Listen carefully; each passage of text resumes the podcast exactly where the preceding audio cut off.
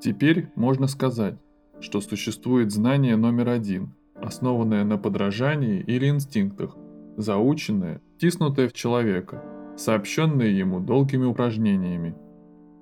Человек номер один, если он таков в полном смысле слова, заучивает все наподобие попугая или обезьяны.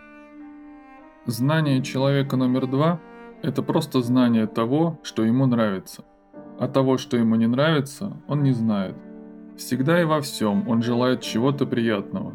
Если же это больной человек, он будет напротив знать только то, что ему неприятно, что его отталкивает, пробуждает в нем страх, ужас, отвращение. Знание человека номер три – это знание, основанное на субъективно-логическом мышлении, на словах, на буквальном понимании. Это знание книжного червя из холаста.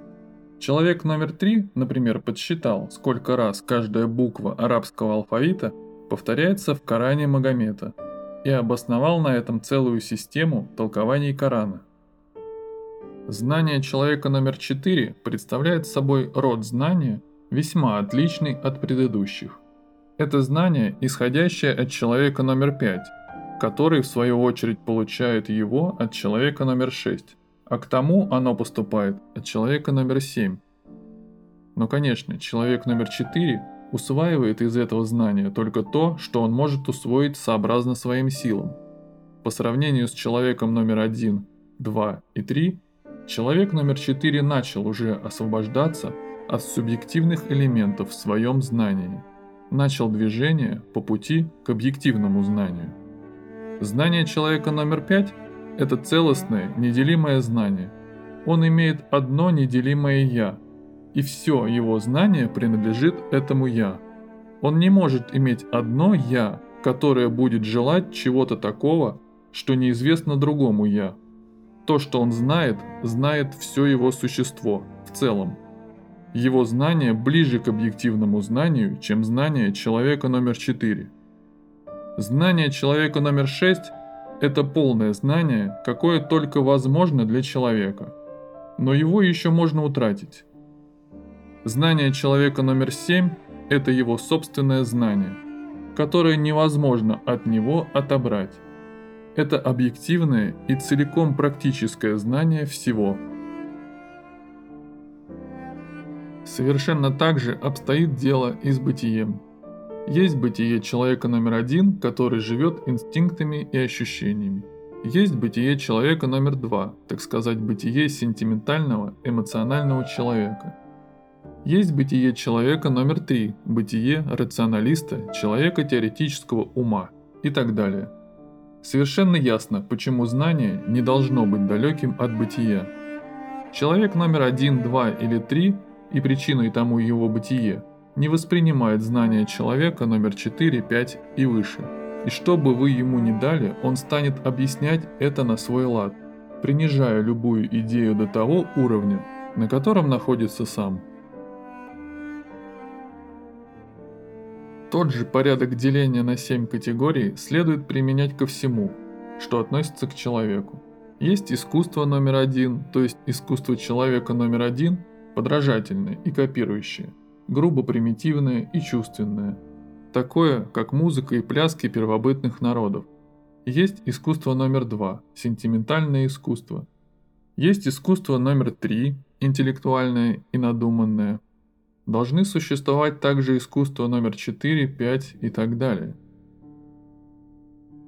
В таком же соответствии стоят друг другу разные виды религий.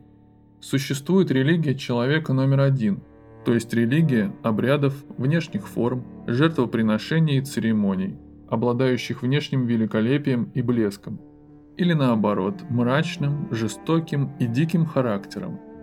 Есть религия человека номер два, религия веры, любви, обожания, импульса, энтузиазма, которая очень скоро превращается в религию преследований, угнетения, истребления еретиков и язычников – есть религия человека номер три – интеллектуальная, теоретическая религия.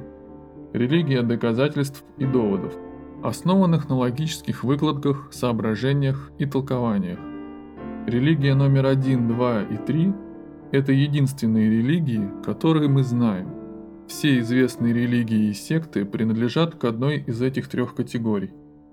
Что такое религия человека номер 4 или человека номер 5, мы не знаем и не сможем узнать, пока остаемся в своем нынешнем состоянии. Если вместо религии вообще мы возьмем христианство, тогда снова выяснится, что существует христианство номер один, то есть язычество в христианском одеянии. Христианство номер два – это эмоциональная религия, иногда очень чистая, но лишенная силы, а иногда полная кровопролитий и ужасов, ведущая к инквизиции и религиозным войнам. Христианство номер три, примеры которого дают разнообразные формы протестантизма, основано на диалектике, доказательствах, теориях и так далее. Затем существует и христианство номер 4, о котором люди номер 1, 2 и 3 не имеют никакого понятия. В действительности христианство номер 1, 2 и 3 – это только внешнее подражание. Лишь человек номер 4 стремится стать христианином, и только человек номер 5 может быть подлинным христианином. Потому что быть христианином значит иметь бытие христианина, то есть жить в соответствии с заповедями Христа. А люди номер один, два и три не способны жить согласно заповедям Христа, потому что с ними все случается. Сегодня одно, а завтра нечто совсем другое. Сегодня они готовы отдать человеку последнюю рубашку – а завтра разорвать на куски того, кто отказывается отдать им свою рубашку. Любое случайное событие бросает их из стороны в сторону. Они не принадлежат себе и поэтому не могут отважиться стать настоящими христианинами и оставаться ими. Науку, философию, все проявления жизни и деятельности человека точно так же можно разделить на семь категорий – но обыденный язык, на котором говорят люди, очень далек от подобного деления. Вот почему людям так трудно понять друг друга.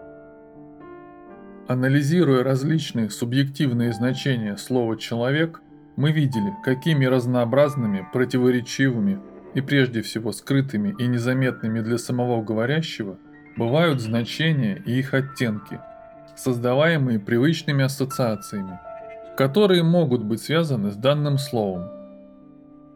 Возьмем какое-нибудь другое слово, например, «мир». Каждый человек понимает его по-своему и совершенно иначе, чем другой. Любой из тех, кто слышит или произносит слово «мир», имеет свои ассоциации, чуждые и непонятные для другого. Каждая концепция мира, каждая привычная форма мышления несет с собой свои собственные ассоциации собственные идеи. У человека с религиозным пониманием мира, у христианина, слово «мир» вызовет целый ряд религиозных идей и обязательно окажется связанным с идеей Бога, творения мира или его конца, с идеей грешного мира и тому подобное. Для последователя философии Веданты мир прежде всего будет иллюзией, майей.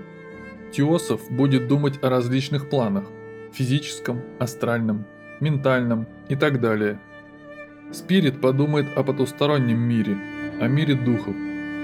Физик будет рассматривать мир с точки зрения строения материи, как мир молекул, атомов и электронов. Для астронома мир будет миром звезд и туманностей, и так далее и тому подобное. Мир феноменальный и ноуминальный, мир четвертого и других измерений, мир добра и зла, мир материальный и нематериальный, соотношение сил между разными народами мира, может ли человек спастись в мире, и так далее, и так далее. У людей существует тысячи разных идей о мире, но нет одной общей идеи, которая дала бы им возможность понять друг друга и сразу решить, с какой точки зрения они желают рассматривать понятие мира – Невозможно изучать систему Вселенной, не изучая человека. И вместе с тем невозможно изучать человека, не изучая Вселенной. Человек – это образ мира. Он был создан теми же законами, которые создали мир в целом. Познавая и понимая себя, человек будет понимать и познавать весь мир. Все законы, которые творят мир и управляют им. В то же время, изучая мир и управляющие им законы, он узнает и поймет законы, которые управляют им самим. В этой связи некоторые законы легче усвоить и понять благодаря изучению объективного мира, в то время как другие законы человек может понять только благодаря изучению самого себя. Поэтому изучение мира должно идти параллельно изучению человека, и одно помогает другому. По отношению к слову «мир» необходимо с самого начала понять, что существуют многие миры, что мы живем не в одном мире, а в нескольких. Но это становится понятным не сразу, так как в обычном языке слово «мир» употребляется в единственном числе, а в форме множественного числа «миры» это слово употребляется лишь для того, чтобы подчеркнуть ту же идею или выразить мысль о разных мирах – существующих параллельно друг другу. Наш язык лишен идеи миров, которые содержатся один в другом. Тем не менее, идея о том, что мы живем в разных мирах, имеет в виду именно миры, содержащиеся один в другом, миры, с которыми мы находимся в различных отношениях. Если мы захотим ответить на вопрос, что такое мир или миры, в которых мы живем, мы должны прежде всего спросить себя, что мы называем миром, наиболее тесно и близко связанным с нами. На это можно ответить, что мы часто даем название «мир» миру людей, человечеству, в котором живем и часть которого составляем. Но человечество представляет собой неотделимую часть органической жизни на Земле, поэтому правильно сказать, что ближайший к нам мир – это органическая жизнь на Земле – мир растений, животных и людей. Однако и органическая жизнь на Земле заключена в другой мир. Что же является миром для органической жизни? На это можно ответить, что для органической жизни на нашей планете миром является планета Земля. В свою очередь Земля тоже заключена в один из миров. Что будет этим миром для Земли? Мир для Земли – это мир планет Солнечной системы, частью которой она является. А что есть мир для всех планет, взятых вместе? Это Солнце, или область влияния Солнца, или Солнечная система, часть которой составляют и планеты. В свою очередь мир для Солнца – это наш мир звезд, Млечный Путь, скопление огромного числа звездных систем – Далее, с точки зрения астрономии, вполне можно допустить существование множества миров, расположенных на огромном расстоянии друг от друга в пространстве всех миров. Эти миры, взятые вместе, будут миром для Млечного Пути. Затем, переходя к философским заключениям, можно сказать, что все миры должны входить в какую-то для нас непостижимую и неизвестную целостность, в некое единство – как, например, единство отдельных элементов составляет целое яблоко. Это целое или одно, или все, которое можно назвать абсолютным или независимым, потому что оно включает в себя все, само ни от чего не зависит, представляет собой мир для всех миров. Логически вполне допустимо думать о таком состоянии вещей, где все составляет единое целое – Такая целостность будет, несомненно, абсолютным, что означает независимость, потому что всеобщее беспредельно и неделимо.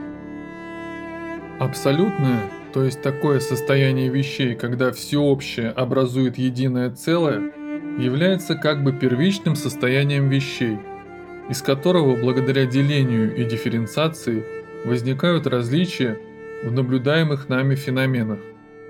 Человек живет во всех этих мирах, но по-разному. Это значит, что на него оказывает влияние прежде всего ближайший к нему мир, подходящий к нему вплотную, частью которого он является. Более далекие миры также влияют на человека, как непосредственно, так и через другие, промежуточные миры, но их действие уменьшается пропорционально их удаленности от человека или росту различий между ними и человеком. Как будет видно впоследствии, непосредственное влияние абсолютного до человека не доходит. Но влияние следующего мира и влияние мира звезд проявляются в жизни человека уже вполне ясно. Хотя они, конечно, науке неизвестны. На этом Гурджиев закончил свою лекцию.